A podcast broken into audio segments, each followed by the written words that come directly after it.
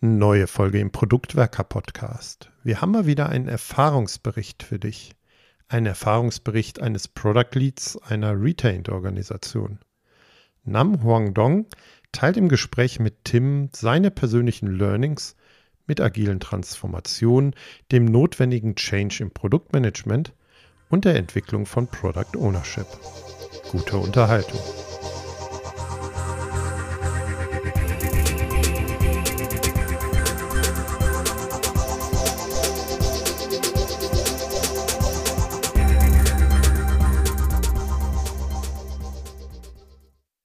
Ich freue mich heute mal wieder auf einen Erfahrungsbericht hier in unserem Podcast und zwar einen Erfahrungsbericht von einem sehr erfahrenen Product Leader.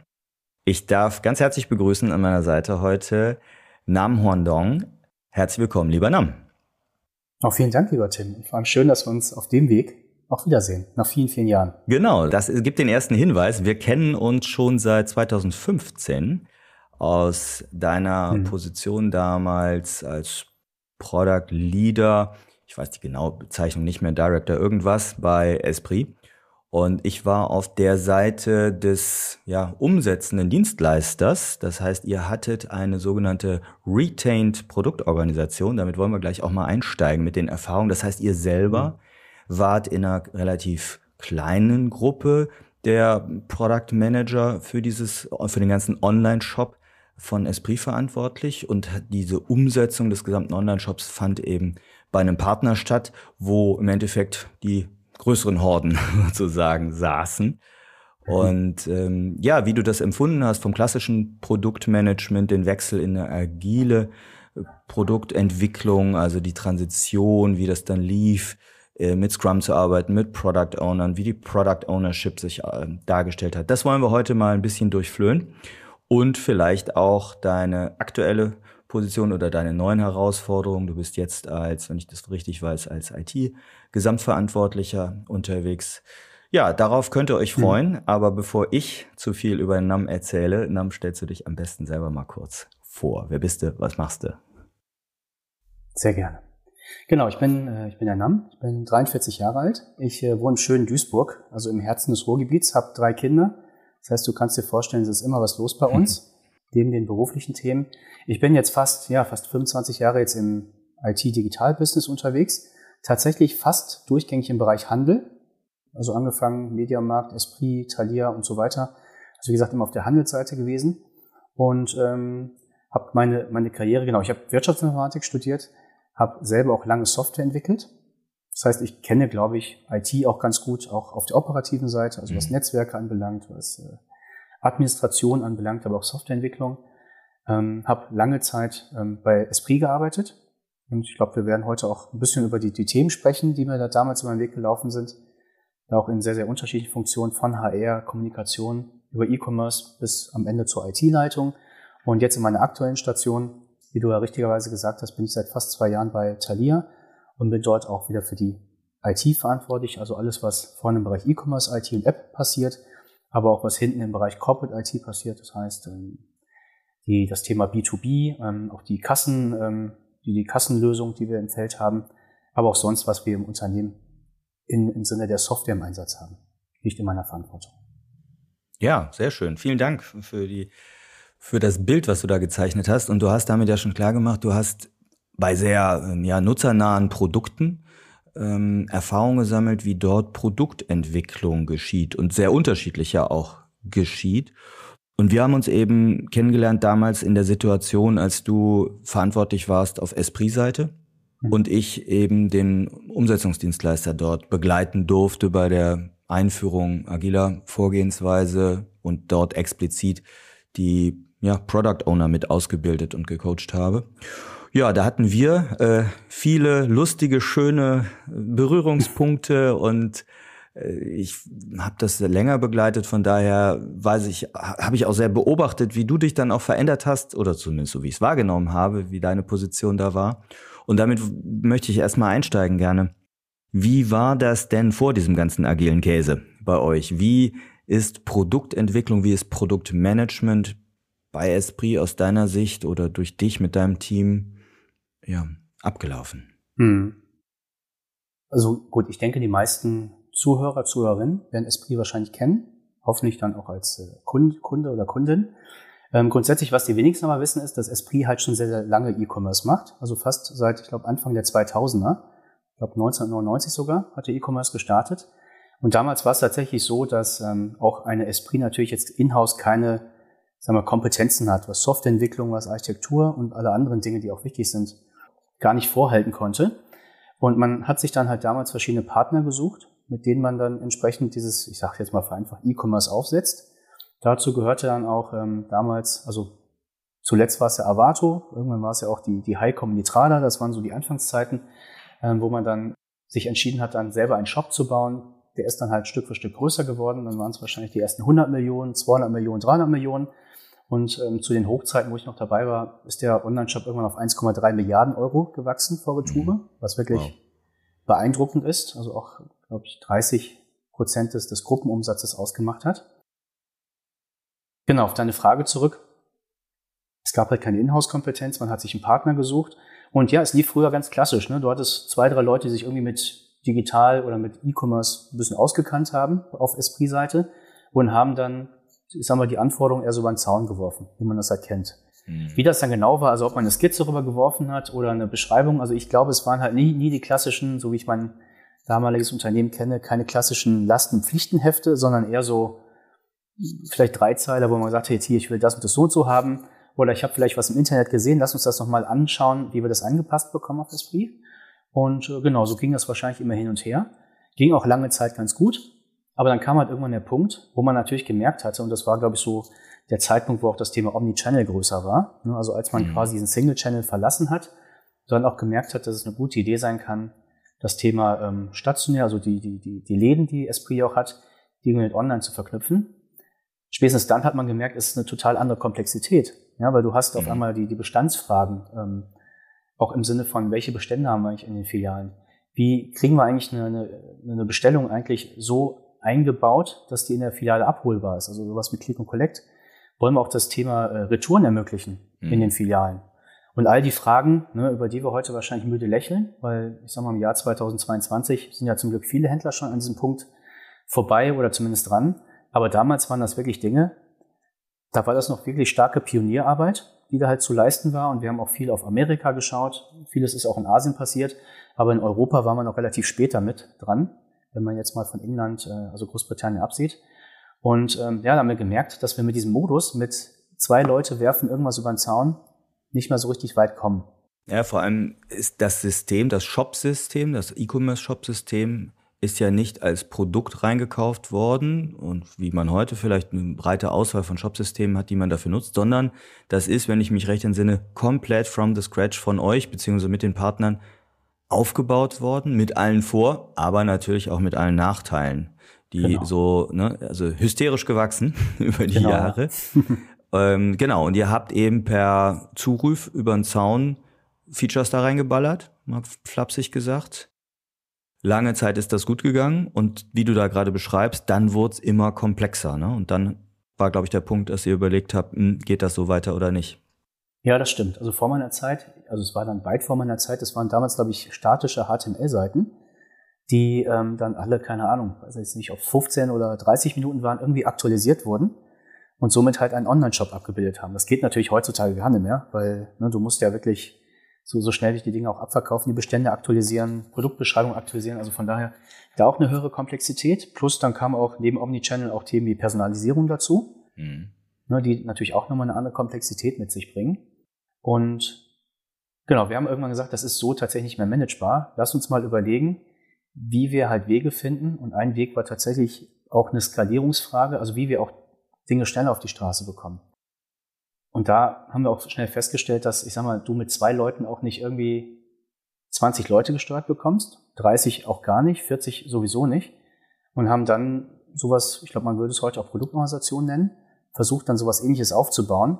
Das heißt schon mal zu überlegen, wie kann ich meinen Online-Shop in, ich sag mal, verschiedene Segmente unterteilen, dass die halt noch, ich sag mal, handelbar bleiben, einigermaßen auch autark für sich funktionieren, aber dann wiederum nicht so autark sind, dass, ich sag mal, die Produktbereiche auch auseinanderlaufen. Ne? Dass zum Beispiel, wenn der Kunde auf die Startseite kommt, sich noch wohlfühlt, auf einmal auf der Produktübersichtsseite das Gefühl hat, ist auf einem ganz anderen Shop Und wenn er dann halt bezahlt, auch nochmal eine ganz andere Experience hat. Ne? Also die Waage zwischen Autonomie, aber auch Konsistenz, die einzuhalten in einer so großen Organisation, vor allem über Distanz, ne? weil wir sprechen hier über die Welt, äh, Weltmetropolen äh, Ratingen und Hannover, die ja knapp 300 äh, Kilometer auseinander liegen. Ja, das, also da, da mag man wirklich heute drüber lachen. Also heute sagst du, gut, ist ja völlig normal, ja, dass wir verteilt und, und remote arbeiten. Also damals bin ich noch sehr oft, auch mit meinen Kollegen, diese 300 Kilometer gefahren, um halt vor Ort, gut, also es hieß ja nicht Stories, aber irgendwelche Briefings zu machen, weil wir keine andere Möglichkeit gesehen haben, ne, im Vergleich zu heute, wo es auch ähm, Teams, Zoom, was auch immer gibt. Du hast ja gerade schon über den Schnitt der Teams ein bisschen äh, gesprochen.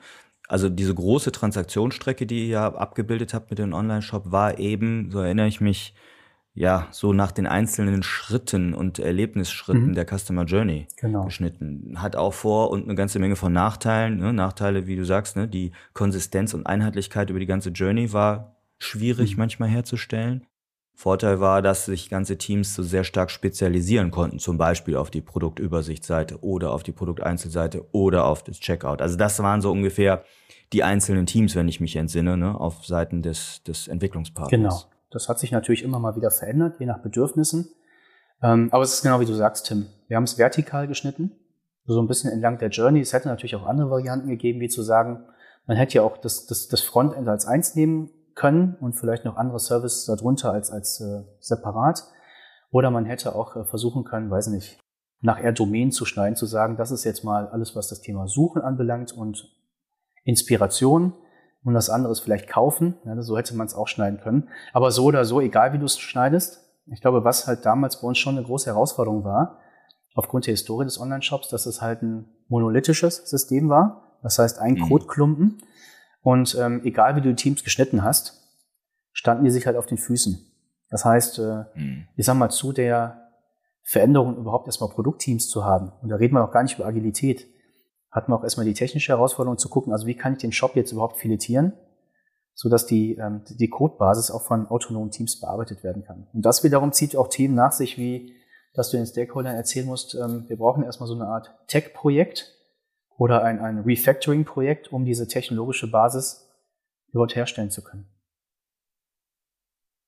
Spannend dabei finde ich die Frage, habt ihr euch dann in dieser Retained-Organisation, also sprich in der verbleibenden Produktorganisation bei Esprit auch so aufgestellt?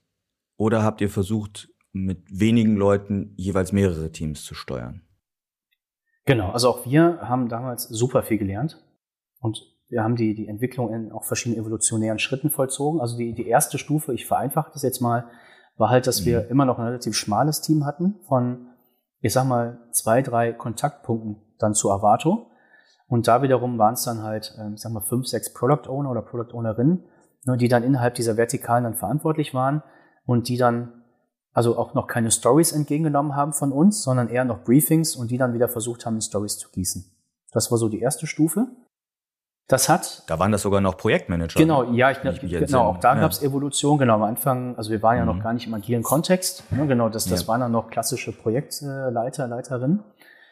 Und da haben wir halt gemerkt, okay, das ist schon deutlich besser als vorher, haben aber einfach gemerkt, dass die, die, die Breite der Produkte und auch die, die Flexibilität und auch Dynamik, die wir einfach haben in unserem Headquarters in Rating, gar nicht so stark, ich sag mal, über die zwei, drei Kontaktpunkte transportiert werden kann. Also ich kann ja sagen, manchmal gab es Morgen, da saßen halt gewisse, ich sag mal, Management-Kollegen bei uns zusammen und danach wusstest du, die haben innerhalb von einer Stunde Arbeit für sechs Jahre produziert. und natürlich haben wir jetzt nicht geschaut, dass jede Idee in die Umsetzung kommt, weil das wird ja nicht funktionieren. Aber es ist halt immer noch so viel hängen geblieben, dass wir gesagt haben, es wird nicht reichen, dass zwei, drei Ankerpunkte das nehmen und halt in irgendwelche Briefings gießen. Zumal was du natürlich auch merkst, je, je diffuser das Briefing ist, desto mehr Refinement oder je, je mehr auch, ähm, ich sag mal, Denkzeit verstreicht auch bei deinem Dienstleister, weil der natürlich erstmal verstehen muss, was meinten da eigentlich? Wo wollen wir eigentlich hin?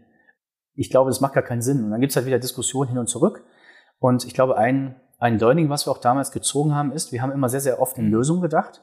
Also eher gar nicht gesagt, welches Problem wir diskutieren, sondern, weiß nicht, mal die Checkout-Seite rot hat zwar keiner verstanden, wieso, aber dann wurde es halt irgendwie gemacht. Und wir hätten, glaube ich, auch damals mehr in, auch gemeinsam in, in Lösungen denken müssen, im Sinne von, was ist eigentlich das Kundenproblem? Und lass uns da gemeinsam an einer Lösung äh, arbeiten. Aber das kannst du natürlich auch nur machen, wenn die Organisation deutlich größer ist. Ne? Mhm. Und das war für uns dann auch der Schritt zu sagen, diese 2 zu 7 Beziehung funktioniert einfach nicht. Und haben dann Stück für Stück dann auch geschaut, dass wir diese 2 zu 7 Situation in eine, weiß nicht, 4 zu 7, 5 zu 7, wie auch immer mhm. Situation ändern. Ähm, aber so halt, dass es ein Gewicht, Gleichgewicht gibt einigermaßen zwischen Esprit und Avato. Und irgendwann war auch die Verantwortung auch insofern geteilt, weil die Frage war ja auch, jetzt haben wir zwei POs, ne? also einmal auf Esprit und Avato-Seite. Wer ist denn mhm. eigentlich für was verantwortlich? Ja, das war so die Zeit, glaube ich, in der ich da auch ja mitgemischt habe oder mitmischen durfte. Wir haben also dann auf mhm. der Avato-Seite, von denen ging das ja auch aus, hauptsächlich, würde ich sagen. Ne? Wir wollen uns agil aufstellen. Das ist natürlich mit euch abgestimmt worden und dann wurden da eben aus Projektmanager wurden umgetauft zu Product Ownern. Ich sag's mal ein bisschen dreckig, weil auch die mussten natürlich lernen, die Organisation musste lernen, was entwickelt, wie, wie entwickeln wir uns jetzt oder wie entwickeln wir das Produkt auch jetzt, weil, wie du schon sagtest, da war sehr stark Projektdenke, da war auch sehr viel Eskalationsbusiness, würde ich sagen, immer, ne? weil die sich dann gegenseitig die einzelnen Projektleiter äh, quasi von euch mit, auf, mit Anforderungen befeuert wurden, die sich manchmal auch widersprachen. Stimmt, ja. Dann wurde da zurück eskaliert, ne? So, wie meint ihr das denn? Und genau wie du es beschreibst, war auch mein Empfinden, boah, da werden nur Lösungen bestellt aus Ratingen, ne? So, äh, macht dieses Feature, macht jenes Feature. Und die Teams waren mit Sicherheit noch nicht empowered. Also sie wussten nicht sozusagen das, das Warum dahinter, sondern waren halt brav und fleißig dabei, umzusetzen, was sie verstanden haben, was ihr ihnen rübergeworfen habt. Manchmal nur mit sehr kurzen Anforderungen, Zweizeiler, Dreizeiler. Ne? Genau. Und da ist, glaube ich, viel Energie auch verloren gegangen in diesem Prozess. Genau, absolut. Und wir haben auch in dem Prozess viel gelernt, weil ähm, gerade das Thema Anforderungen ist ja so stark mehr. Also wenn du die Diskussion ja selber nicht verfolgst, die jetzt dann bei uns in der Zentrale stattfindet, und dann diesen Dreizeiler bekommst, dann ist so eine Anforderungen ja sowas von, von mehrdeutig. Ne, so, mhm. dass, dass genau das passiert ist, was du sagst, dass die Teams entweder im Kreis gedreht haben oder es falsch umgesetzt haben oder oder. Und wir haben irgendwann gesagt, okay, wir, wir müssen als Gesamtteam stärker zusammenwachsen. Wir müssen eine gemeinsame, ich sag mal, Kontrolle, ich nenne es jetzt mal bewusst, über das Produkt mhm. haben. Und ähm, sind dann irgendwann, also ich glaube, ohne es wirklich auszusprechen, so, so ein bisschen in, in eine Frühform eines agilen Arbeitens gekommen, oder versucht reinzukommen, indem wir erstmal gesagt haben, wir, wie ich gerade gesagt habe, wir schneiden erstmal Produktteams, wir versuchen uns an einer gemeinsamen Produktvision. Und ich glaube, der Unterschied zu, ich sag mal, da war es noch kein Scrum, aber Scrum in Reinform wäre halt gewesen, ähm, also dass wir zwei Product Owner haben. Und wir haben uns am Ende halt so aufgeteilt, dass wir gesagt haben, der Product Owner auf der Esprit-Seite hat eher den stärkeren Business-Fokus, weil sitzt natürlich auch näher am Business dran, kennt die Diskussion, kennt auch die, die Stakeholder, die ähm, dann auch entsprechend ähm, zu versorgen sind. Und der Avato Product Owner auf der anderen Seite ist dann zwar auch für das Produkt verantwortlich, aber mit einem deutlich stärkeren technologischen Fokus, weil das ist natürlich auch wichtig, ne? Entscheidungen zu treffen, wie wollen wir Elasticsearch einsetzen ne? oder mhm. wollen wir die Suche bauen oder wollen wir sie halt äh, kaufen? Nur solche, solche Fragen. Und so hat sich dann halt ein Gespann entwickelt, was, glaube ich, eine Menge Überschneidung auch hat, im Sinne von, wir wollen das Beste für den Kunden hinstellen. Ähm, aber der eine hat mit einem deutlich stärkeren Business-Fokus und auch den Call, den Final Call, der andere hat mit der Technik. Aber auch da, dass man da zu sagen, okay, wenn ihr jetzt mit euren Business-Anforderungen kommt und das Produkt wird instabil, weil wir technisch noch was tun wollen, dann hatte in dem Fall Erwartung natürlich halt auch nochmal eine, eine Veto-Karte. Und so mhm. hat sich das dann irgendwann auch gefunden. Natürlich hat das auch am Anfang geruckelt, ja, weil ich glaube, das, was ich jetzt in kurz formuliert habe, das muss man natürlich auch erstmal verstehen und vor allem auch irgendwie äh, lernen, weil sowohl Esprit musste sich, glaube ich, auch ein bisschen aus einigen Diskussionen auch rausziehen und sich mehr auf, auf gute Anforderungen, Stories fokussieren. Und Navato musste auch irgendwann anerkennen, dass, dass sie halt auch einen anderen Teil im Produkt verantworten und vielleicht dann nicht bei jedem Business-Thema dann auch ein Veto ziehen dürfen. Hm. Also das ist auch der Punkt, den ich so mich erinnere das, das war eine wahnsinnig auch schmerzhafte Lernreise für alle Beteiligten, aber eine, am Ende eine gute Lernreise, weil sich das so zurechtgeruckelt hat über Inspect and Adapt. Denn ihr, ihr seid eigentlich ja angetreten, am Anfang habt ihr ziemlich viel Mikromanagement und Projektmanagement gemacht. Ich kann mich noch entsinnen, als ich ankam, waren diese bisherigen Projektleiter immer freitags, nachmittags total gestresst, weil sie mussten noch den Projektstatusbericht und den Ampelbericht für euch liefern es sah für mich relativ sinnentleert aus, was da äh, geliefert wurde, weil ihr habt wahrscheinlich nur am Ende auf die Ampel geguckt, ob sie rot oder grün ist, unterstelle ich jetzt mal. Aber da ist jeweils immer ziemlich viel Zeit reingeflossen. Mhm. Und ich weiß noch an eine Situation, erinnere ich mich, als wir dann angefangen haben, Sprint-Reviews zu machen. Also wir sind dann in Scrum-Modus gegangen, haben uns daran genähert, haben äh, Sprint-Reviews gemacht und ihr wart dann eben als äh, Product Owner von Esprit-Seite eingeladen, seid rübergekommen, nach Hannover gekommen, habt da drin gesessen. Und ich weiß, also so wie ich mich erinnere, nach zwei, drei Mal äh, hast du oder einer der Kollegen schon gesagt, ich brauche eigentlich diesen Statusbericht nicht mehr. Ich kriege viel mehr Transparenz, wenn ich jetzt hier drin sitze und mit dem ganzen Team rede. Und ich weiß, auf der anderen Seite waren noch diese jetzigen Product Owner, die sagen, ich muss aber noch den Projektstatusbericht für den NAM und die Kolleginnen und Kollegen liefern. Wo ich sagte, habt ihr mal gefragt, ob ihr das überhaupt, ob das überhaupt noch einen Sinn macht? Und für dich war das so, du warst schon beyond Statusbericht, nach dem Motto, äh, pff, was, das bringt mir ja gar nichts mehr. Wenn ich hier sitze und mit denen rede, habe ich ja viel mehr Ahnung über die Schmerzen, die es gerade gibt. Ich weiß nicht, genau, ob ich das anders erinnere als du. Nee, nee, äh, also gut, dass du, ich habe ich hab das schon wieder vergessen, weil es, die, die Ereignisse, die liegen jetzt auch schon fast, äh, ich habe mhm. das am Anfang gesagt, fast acht Jahre zurück. Aber genau, das ist halt auch so ein bisschen das Ergebnis dieser Entwicklung, die wir alle durchgemacht haben. Also ganz am Anfang, als wir noch nicht so nah am Produkt dran waren, also eher auf der, ich werfe dir mal eine Anforderung den Zaun, da braucht es ja so eine Art Rückkopplung, um dann auch zu wissen, ist das hinterm Zaun noch angekommen und wie weit ist mhm. es angekommen und, und wann, wann findet es halt statt? Ich glaube, aus dieser Zeit kommt halt noch dieser Bericht. Und dann lief der halt, wie, wie so ein Dienstleister manchmal auch konditioniert ist, der lief dann einfach Jahrzehnte mit. Und ähm, die Organisation hat sich aber trotzdem weiterentwickelt. Und irgendwann haben wir halt gemerkt, dadurch, dass wir halt auch bei den dann irgendwann Reviews dabei saßen, dass eigentlich sich diese, diese Verschriftlichung eines Statuses irgendwann auch erübrigt hat, weil wir A, dann irgendwann unserer Rolle auch jeden Tag ohnehin teilweise an den Dailies auch mit partizipiert haben oder zumindest mal Rücksprache gehalten haben pro Tag mit dem Product Owner auf der anderen Seite. Und, und äh, zum anderen, wie du auch gesagt hast, dann auch bei den Reviews und teilweise auch bei den Retros dabei waren, so dass wir eigentlich eine volle Transparenz über das hatten, was eigentlich dort passiert und irgendwann dieser Bericht eigentlich nur eine Formsache war, beziehungsweise wir haben ihn auch irgendwann abgeschafft, weil er einfach so viel Overhead ähm, mhm. generiert hat, den man natürlich dann für andere Dinge besser investieren kann. Jetzt gucken wir uns das natürlich rückblickend ähm, an und sagen, ach, dann ging das, dann passierte das und dann ist das besser geworden. Das, das sagt sich so leicht dann immer ähm, jetzt retrospektiv. Tatsächlich war es ja so, dass es auch über eine, eine, Phase ging, über eine längere Phase und wir haben damals immer vom Tal der Tränen gesprochen. Ne? Das ist ja mhm. auch das, was man in der ähm, ne, J-Curve nennt sich das äh, in der Veränderung, in, der, in dem Change eben immer beschreibt, dass es am Anfang auch erstmal kracht, ne? dass es am Anfang vielleicht auch erstmal schlechter wird, um dann hinterher auf ein besseres, höheres Niveau zu kommen.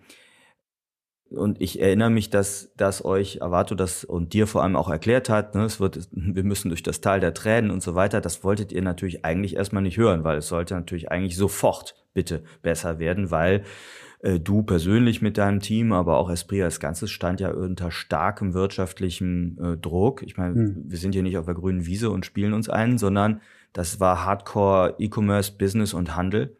Ihr musstet Zahlen liefern und da ist keine, ne, so gefühlt, ich habe jetzt keine Zeit fürs Teil der Tränen. Äh, wie hast du das damals wahrgenommen und wie siehst du das vielleicht aus heutiger Sicht? Also heute würde man sagen, man hat wirklich keine Zeit für das Tal der Tränen. Also wer hat es schon? Und ich glaube, das Tal der Tränen war bei uns natürlich mit gewissen Ausläufern bestimmt ein Dreiviertel, wenn nicht sogar ein Jahr lang.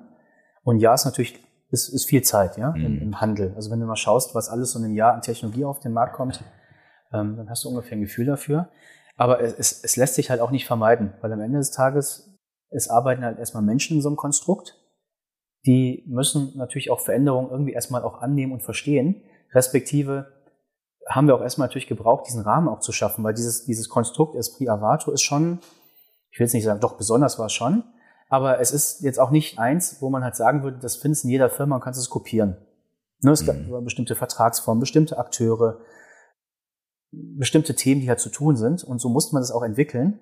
Und das hat das natürlich alles nicht, nicht schneller gemacht, plus halt natürlich auch der Thematik, dass Esprit dann auch lange in diesem Teil der Tränen drunter gelitten hat dann das erste Mal auch zu erleben, okay, wir haben zwar eine Anforderung, aber es geht halt schon, ich nenne es jetzt mal bewusst bürokratisch, ein Prozess. Ne? Es muss irgendwie eine Story, also genau, es, es muss ins Team, ne? es muss eine Story geschrieben mhm. werden. Ne? Und, und, ich meine, all das, was ihr alles kennt.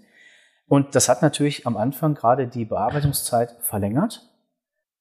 Plus natürlich, dass noch nicht alle richtig firm damit waren. Also wie schreibt man eigentlich eine gute Story? Ich glaube, wir haben sogar mit dir Workshops gemeinsam gemacht oder mit mhm. Kollegen, um erstmal zu lernen, wie schreibe ich eigentlich eine, eine Story aus Kundensicht. Und all diese Themen führten halt dazu, dass klar, dass es erstmal ein Dreivierteljahr bis ein Jahr halt langsamer wurde. Wir aber dann trotzdem, ich glaube, nach einem halben Jahr schon relativ gute Erfolge gesehen haben, weil wir einfach gesehen haben, okay, wir sind das erste Mal in der Lage, auch mehr Themen halt parallel zu machen und vor allem auch deutlich weniger Eskalation zu haben. Weil das macht das Leben ja auch ein bisschen stressfreier, ne, wenn man nicht jede Woche da irgendwie im, im Eskalationscall hängt, sondern sich vielleicht auch gern mal aneinander reibt. Aber dadurch, dass halt die Kommunikation so eng war, konnten die Sachen auch gar nicht drei Tage kochen, sondern wenn irgendwas war, es nach einer Viertelstunde gesprochen. Und dann haben sich die Gemüter auch relativ schnell beruhigt. Und ähm, aber ja, es hat, glaube ich, ein Jahr gedauert. Wie gesagt, retrospektiv, das hat, glaube ich, kein Unternehmen gerne, aber ich glaube, die Zeit musst du dir schon einräumen, wann auch immer das geht, ähm, um so eine agile, ich sag mal, ich nenne es jetzt mal Transformation auch zu durchlaufen. Hm. Ja, tatsächlich. Also ihr habt, oder das ganze System hat Zeit gewonnen, das erinnere ich mich auch, ähm, wirklich weniger Eskalation zu, zu machen. Ich weiß, der, der Produktdirector äh, auf der Avato-Seite kam irgendwann mal nach ein paar Wochen zu mir und sagte, äh, ich habe viel weniger zu tun als sonst. Die kommen gar nicht mehr an und eskalieren gar nicht mehr. Ja, Weil das war genau. fast sein, äh, sein äh, schönen Gruß an Ben an der Stelle. Das, das, das war fast sein Hauptjob, sich die ganze Zeit mit den Eskalationen seiner Kolleginnen und Kollegen auseinanderzusetzen und die zu moderieren, zu schlichten, zu entscheiden, was auch immer. Und das fiel plötzlich weg. Also es war ein Riesenchange, weiß ich noch.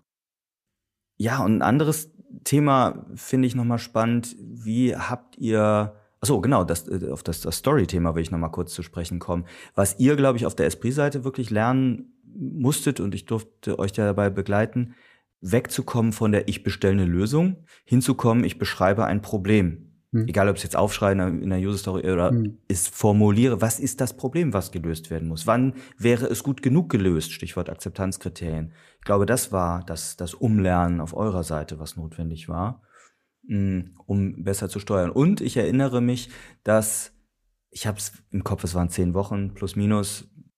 Da kam es erste Mal von euch ein positives Feedback an die Teams oder an den Dienstleister äh, Avato im Sinne von, ah, wir sehen erste Veränderungen, ne, so kleine Pflänzlein. Und das wiederum hat auf der Avato-Seite halt wahnsinnig viel Motivation ausgelöst hm. in den Teams, weiß ich, weil es war natürlich, boah, im Sturm, ne, sozusagen, es gab ja auch viele Kritiker intern, das bringt ja nichts, das ist Blödsinn, das hier zu machen. Und als dann von euch als Auftraggeber die ersten Signale kamen, doch, wir haben das Gefühl, das geht in die richtige Richtung, da drehte sich auch auf der auf der Dienstleisterseite ganz viel. Ne? Und da begannen Leute mehr Mut zu entwickeln, ah, okay, dann lass uns den Weg mal, auch wenn er weiterhin steinig ist, weiter beschreiten.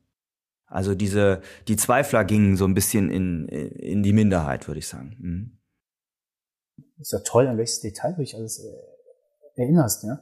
Aber äh, genau, das war auch die Zeit, wo, wo dann halt auch die Teams deutlich stärker zusammengewachsen sind. Weil du hast ganz am Anfang, ich finde, das kannst du schön beobachten, wenn du mal alle paar Wochen mal in so eine Review gegangen bist. Da hat manchmal noch der, der Esprit-PO so ein bisschen auf den Finger, mit dem Finger auf den ähm, Avato-PO gezeigt, so nach dem Motto, ist nicht fertig geworden, deine Schuld. Und mhm. dann irgendwann so ein paar, paar Monate Evolutionsstufen weiter, ähm, hat man, wenn dann so Situationen waren, dann eher so als, als Gesamtteam, also wenn man über Schuld mal sprechen darf, äh, überhaupt sprechen darf, dann die, die, die Schuld auf sich genommen, weil sie gesagt haben, okay, das ist nicht deine oder meine Schuld, sondern wir als Team haben irgendwas nicht geschafft oder nicht geliefert und stehen da auch für gemeinsam gerade. Und das hat, glaube ich, auch nochmal den, den Teamzusammenhalt auch nochmal gestärkt. Auch total im Positiven, weil da waren, glaube ich, alle deutlich motivierter, wenn sie gesagt haben, wir sind mit Esprit in einem Boot und nicht irgendwie, der Espritler zeigt immer auf uns. Und ähm, ja, auch da, es gab dann auch deutlich weniger Eskalation, nochmal, ja. Das ist für mich ein Zeichen von ja, da hat sich Product Ownership entwickelt, so würde ich es heute mhm. beschreiben. Mhm. So habe ich es damals nicht genannt, ja. Aber das, was du beschreibst, der, der PO und der Proxy-PO, die, die Rolle kann man sich streiten, klar, aber das, das war notwendig, um mit dem Dienstleister irgendwie zu operieren. Das war eine organisatorische Schuld, würde ich es heute benennen, mhm. ja, die wir bewusst eingegangen sind, um in diesen Modus zu kommen. Mhm. Die haben eine gemeinsame Verantwortung, sprich Ownership, mit dem Team entwickelt für den Erfolg dieses Produktes. Mhm.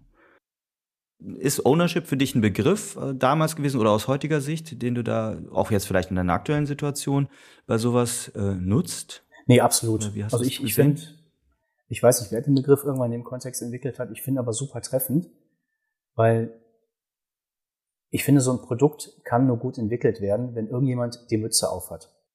Weil das Thema ist ja gerade im E-Commerce. Ne? Ich habe ja auch lange Kommunikation gemacht ähm, bei, bei Esprit mhm. und jeder wusste genau, wie ein Text zu schreiben ist. Oder jeder wusste halt immer, wie es besser zu schreiben ist. Ne? Also du bekommst Input von so vielen Menschen das ist genau wie beim E-Commerce. Jeder ist Kunde. Ja? Ich, ich kann mich noch dran erinnern, das ist bei Thalia ja genauso. Als die Leute dann wussten, dass ich bei Thalia dann auch, auch für die Plattform verantwortlich bin, wie oft ich dann irgendwie auch von Freunden nach Bestellungen oder Vorbestellungen schon, schon WhatsApp oder E-Mails bekommen habe, hier hast du schon gesehen und das kannst du ja besser machen. Und ich glaube, das zu bündeln, also A, diesen ganzen Input zu bündeln, sei es von Freunden, von Kunden oder vom Management oder auch von, man hat ja auch manchmal irgendwelche Umfragen, die man, Surveys, die man startet, ähm, aber auch die eigenen Ideen. Und da wirklich zu sagen, ich priorisiere jetzt durch, weil ich glaube, das ist nämlich die Kunst. Und ich habe auch von dir gelernt, glaube ich, war einer deiner ersten Sätze, als guter PO musst du halt lernen, Nein zu sagen. Äh, das war für uns natürlich auch fremd, ja, weil wir, wir sagen wollen, okay, Umsatz machen kann ja jetzt nicht verhindern sein, sondern Umsatz machen heißt immer, die richtigen Dinge zu tun. Aber um die richtigen Dinge zu tun, musst du halt auch den, den, den Platz und Raum schaffen. Und dafür wiederum muss es halt auch bedeuten, auch mal Nein zu sagen. Und das war, denke ich, eine, eine große auch, auch Entwicklung, die jeder durchlaufen musste. Ne, dass selbst auch unser Dienstleister mal zu uns gesagt hat, nein, das machen wir jetzt nicht, weil ne, damit konkurriert ihr euren ganzen Plan und damit zerstört ihr eigentlich alles, was ihr machen wolltet. Und äh, dafür braucht es aber auch jemanden, der das tut. Und das ist, glaube ich, eine der wichtigsten Aufgaben eines ähm, Product Owners. So schlimm sich das auch anhört, finde ich. Ja.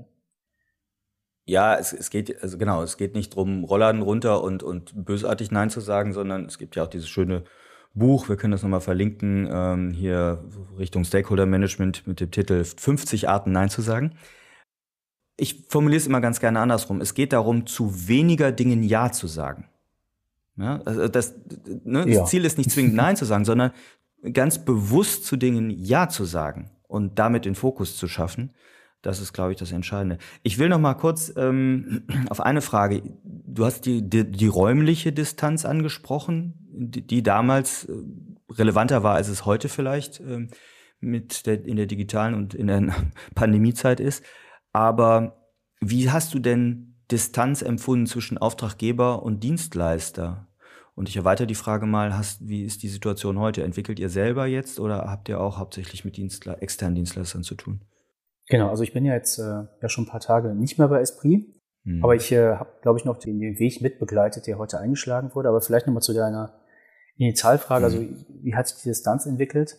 Also ich, ich glaube, sie war in den Urzeiten deutlich, deutlich größer. Da war es noch ganz knallhart Auftraggeber, Auftragnehmer. Und ich weiß nicht, wie oft dann auch der Vertrag mal gezogen wurde, ja, wenn irgendwelche Dinge nicht funktioniert haben. Mhm. Und du weißt ja selber, ja, wenn so ein Vertrag mal wieder hochkommt, dann ist meist schon nicht so gut. Und das hast du am Ende gar nicht mehr gehabt. Ne? Also wie ich vorhin gesagt habe, dann sind die Teams irgendwann halt so stark zusammengewachsen, dass sie sowohl für den Erfolg, aber auch mal für die Misserfolge, die es natürlich dann auch mal gibt, ähm, dann auch zusammen eingestanden haben, so dass der Vertrag dann, glaube ich, jahrelang in der, in der Tasche geblieben ist und es eigentlich ganz gut lief. Jetzt kann man sagen, wieso hat sich das Konstrukt trotzdem verändert? Weil natürlich Esprit irgendwann auch gesagt hat, ähm, wir haben jetzt viel über Organisation geredet, wir haben noch das Thema Plattform dass natürlich irgendwann diese Plattform, die damals gebaut wurde, die auch x-mal refactored wurde, halt auch einem gewissen Aging unterlag. So, und ähm, wir wissen jetzt auch aus den letzten mindestens mal zehn Jahren, es sind so viele Player jetzt auf den Markt gekommen. Ich glaube, die Namen muss man jetzt nicht nennen, die, die wird jeder kennen, ähm, wo dann Esprit irgendwann gesagt hat, lass uns nochmal wirklich mit der Fragestellung auseinandersetzen. Macht denn, das war glaube ich 2000, ich glaube 2019 ungefähr, macht es jetzt noch Sinn, weiter an einer proprietären Plattform zu bauen? Oder macht es vielleicht Sinn, den Switch auf eine eigene Lösung zu, zu machen? Plus dann aber auch die Option, vielleicht dann auch nochmal ein Stück weit aus dieser Dienstleistergeschichte rauszugehen. Weil A hat es natürlich auch, ich sag mal, gewisse Kostenimplikationen. Und B sagst du natürlich auch irgendwann, wenn dein Geschäft 30 zu 30, 35 Prozent vom, vom Digitalen abhängt, dann willst du natürlich auch eine gewisse, auch da eine Ownership drauf haben und nicht von einem Dritten abhängig sein. Mhm. Und deswegen mhm. hatte Esprit sich dann irgendwann entschlossen, eigene Produktteams aufzubauen also auch mit Entwicklern und gleichzeitig auf eine Plattform, gut, ich glaube, das ist ja auch jetzt allgemein bekannt, Darf man Werbung? Nee, ist ja keine Werbung. Also es ist ja Fakt, also dass, dass Esprit dann immer auf Salesforce gewechselt ist und äh, die, die Plattform, glaube ich, so wie sie von Avato gebaut wurde, heute nicht mehr im Einsatz ist. Mhm.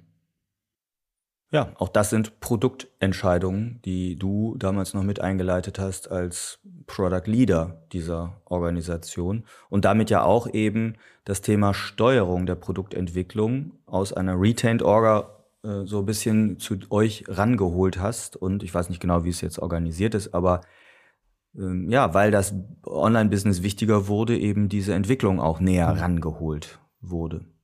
Hm. Was hast du aus diesen Erfahrungen mit rübergenommen in deine Thalia-Zeit?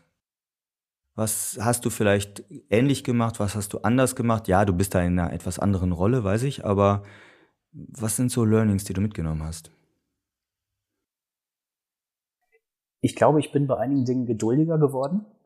Also nochmal Stichwort Tal der Tränen. Also jetzt war ja das Gute, als ich bei Thalia angefangen habe, war, also ich sag mal, diese, diese ganzen Tal der Tränen-Themen und äh, welche Plattformen, da waren wir schon dran vorbei. Und eigentlich war man, oder sind wir in einem guten Modus, wirklich ähm, auch, auch tolle, agile äh, Produktentwicklung zu haben. Aber auch da immer mal wieder auch nochmal Rücksicht darauf zu nehmen, dass halt nicht jeder jede Ecke auch im Produkt kennen kann und dann aber auch versuchen, auch nach wie vor nicht in Lösungen zu denken, sondern die Problemstellung in Teams zu vermitteln. Also ich glaube, ich mache heute wahrscheinlich immer noch den Fehler, dass ich irgendwo was sehe und sage, hier, so, so soll es passieren.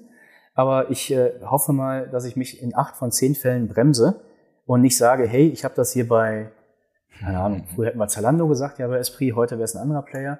Ich habe das und das gesehen, baue das mal nach, sondern zu sagen, okay, ich glaube, die und die haben das und das in der, in der Journey halt einfach besser gemacht. Lass uns mal überlegen, gemeinsam, was ist denn unsere Variante davon und eher halt mit der Problemformulierung rein, anstatt mit der Lösung.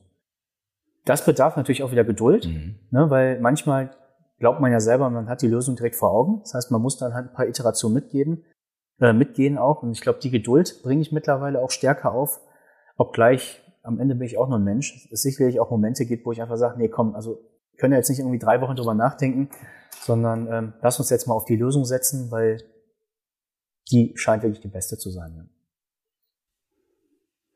Ja. Ich meine, du bist, also so wie ich dich kenne, vielleicht bist du jetzt inzwischen viel ruhiger geworden, das ist richtig, aber du bist natürlich ein pushy-Typ, ne? Und das macht dich aus. Du bist ein Aktivitätsposten. Du bist jemand, der auch im positiven Sinne treibt und antreibt. Äh, das habe ich immer sehr geschätzt, auch wenn das manchmal natürlich schmerzhaft ist auf der anderen Seite.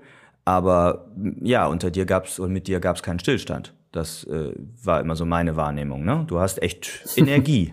das ist das ist richtig, ja genau. Aber ich, ich versuche die Energie jetzt wie gesagt noch äh, also an anderen Stellen zu, zu kanalisieren, wie gesagt, weil am Ende das ist ja auch so eine Erkenntnis. Also man man selber äh, kann nicht alles gleichzeitig entwickeln, sondern du hast halt immer ein großes Team und das dann halt auch ähm, zu befähigen, vor allem auch denen, denen auch gute Problemstellungen zu geben, damit sie sich auch entwickeln ist, glaube ich, eine, eine wichtige Aufgabe. Und ich bin auch mittlerweile auch oft positiv überrascht worden äh, von den Lösungen, die entstehen, wo ich mir gesagt habe, okay, hätte ich mir das alleine überlegt, wäre es, glaube ich, nicht so cool geworden.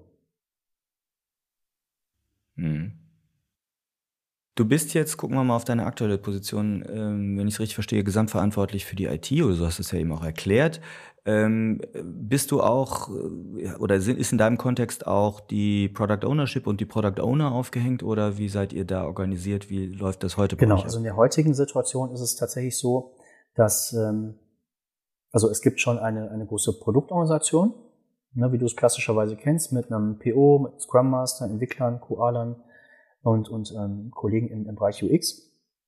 Sind halt nur disziplinarisch, ich sag mal, in zwei Stränge aufgeteilt. Also ich habe mir den technologischen Teil, das wären dann die mhm. Entwickler, die QA und die, in dem Fall Scrum Master. Und der Rest, also die Product Owner und UX, sind in einem anderen Bereich aufgehängt. Was aber grundsätzlich erstmal gar kein Problem ist, weil ähm, wir einfach sagen, okay, wir, wir verstehen uns als eine große virtuelle Organisation. Und dadurch, dass die Teams ja eh, ich sag mal, fast autonom arbeiten und selbst organisiert arbeiten, haben wir da eigentlich von der, ich sag mal, disziplinarischen Steuerung eigentlich da überhaupt keine Themen. Nur ob sie jetzt hier oder dort hängen. Ich glaube, wichtig ist nur, dass ähm, sowohl, ich sag mal, wir vielleicht auf der, auf der, auf der Führungsebene halt ein gemeinsames Ziel haben und das dann halt auch konsistent und konsequent an die Teams kommuniziert bekommen. Mhm. Und nicht, dass es dann heißt, okay, der eine Chef sagt eher links rum, der andere rechts rum, weil das führt natürlich zu Irritation, weil beide Strömungen fließen ja wieder in einem Team zusammen, ne? weil wir haben ja gerade gelernt, dass die eine Hälfte in den einen berichtet mhm und die anderen den anderen. Aber das, denke ich, gelingt uns auch ganz gut. Ja, spannend. Danke für deine Insights, Nam. zum Abschluss einer jeden Folge kommt immer noch so eine spezifische Frage nach deinem bestimmten Tipp oder deiner Empfehlung. Und das möchte ich mal so framen, dass ich sage, du bist eine Führungskraft im Produktmanagement, jetzt mit vielen Jahren Erfahrung hier im Handelsumfeld. Noch nicht alle Produktmanager, Product Leader, Produktführungskräfte sind durch dieses Teil der Tränen schon durchgegangen und durch diese Transformation und haben diese Erfahrung. Was wäre so dein Tipp an produktverantwortliche Führungskräfte im Produktumfeld und also Produkt-IT nehme ich jetzt mal so zusammen? Gibt es eine bestimmte Haltung, gibt es eine Empfehlung, wenn ich mich in dieses ganze Thema Transformation reinstürze? Wie, wie begegne ich diesem, zum Beispiel auch dem Teil der Tränen am besten? Mhm. Was willst du uns da noch mitgeben? Boah, eine komplizierte Frage. ich glaube im Wesentlichen vielleicht drei Dinge. Das eine ist, und ich erkläre es auch gleich, Kommunikation. Das andere ist Erwartungsmanagement. Und das letzte vielleicht auch Resilienz. Also gerade Kommunikation, ich glaube dann auch, also irgendwann, selbst wenn du alleine auf die Idee kommst, musst du es ja auch irgendjemandem verkaufen. Also mindestens mal, jeder arbeitet für irgendjemanden, also irgendjemand hat immer einen Chef. Das heißt, dem musst du auch immer erklären, hör mal zu, wir wollen irgendwie diese Transformation gehen, die und die Ziele, wird aber wehtun. Ne? Und ich glaube, da muss man erklären, was, was wird wehtun. Und da kommen wir zum zweiten Aspekt. Welche Erwartung kann ich auch haben? Weil es ist ja, wie du sagst, ähm, es ist genau wie du sagst, wenn ich das heute starte, ist es nicht so, dass es morgen direkt besser wird. Weil die Erwartungshaltung ist nicht, wenn ich äh, morgen, sinnbildlich morgen in die Agilität gehe, dass auf einmal alles besser ist. ich glaube, das ist, wissen wir, dass es halt nicht ist. Und ich glaube, das dann halt auch entsprechend zurückzuspiegeln und auch vielleicht die Schritte auch dem Management-Team zu erklären und vielleicht auch allen Stakeholdern, ist super, super wichtig. Und der letzte Punkt, Resilienz, ähm, ja, man wird auch viele Fehlschläge erleiden auf dem Weg. Ne? Also trotz, trotz all dem, dass, dass viele, vielleicht viele den Weg gelaufen sind, macht jeder seine Erfahrung und ich glaube dann aber auch nicht aufzugeben, sondern dann wieder aufzustehen, zu sagen, das ist der richtige Weg und, und halt schnell weiterzulaufen, ist, denke ich, auch ein wichtiger Aspekt, weil ich kenne auch viele Firmen, die tatsächlich auch so in der Mitte, also eigentlich schon fast, wenn sie raus sind aus der Kurve, gesagt haben, oh nee, ich halte es nicht mal durch, wir machen wieder alles auf Anfang und das mhm. halte ich, glaube ich, für den größten Fehler. Ja, wenn man einmal die Büchse der Pandora geöffnet hat, dann wieder. Da muss es zu Ende gehen, genau. Ja. Ja, klasse. Äh, vielen Dank für deine Einblicke. Wir werden sicherlich, wenn du magst, in die Show Notes und in den Blogpost Kontaktdaten von dir reinpacken. Wer also mit Namda weiter im Gespräch bleiben möchte oder noch Rückfragen hat, wer vielleicht den Weg mit NAM weitergehen möchte. Ich weiß, du suchst ja auch immer Product Ownerinnen und Product Sehr gerne, Owner. genau. Also nicht nur, also wir suchen in vielen Bereichen, also sei es Entwickler, Product Owner, UX, also, all, also jeder, der Spaß am E-Commerce hat und auch Lust hat, so einen Weg oder ähnlichen Weg mitzugehen, darf sich dann gerne bei den dann hinterlegten Kontaktdaten dann bei mir melden. Klasse, vielen Dank dafür. Ja, ich hoffe, dass wir uns dann echt bald auch mal persönlich wiedersehen und mal anstoßen wieder. Ist ja auch immer so auf einer Demexco oder so. Die ist vielleicht ist Digital X demnächst. Naja, mal gucken. Die ist ein, ach so, stimmt, die ist, genau, die, ich glaube, im September bald. findet, im September findet, glaube ja. ich, einiges statt, ne?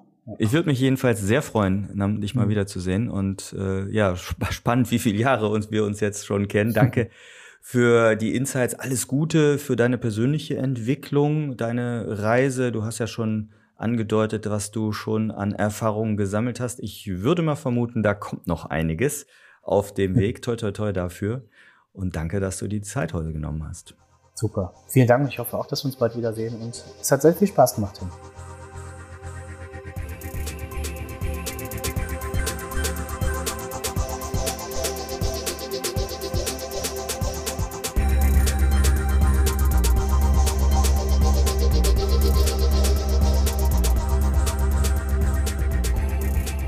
Für weitere Informationen rund um Veröffentlichungen und Events der Produktwerker folgt uns auf Twitter oder besucht unsere Website unter produktwerker.de.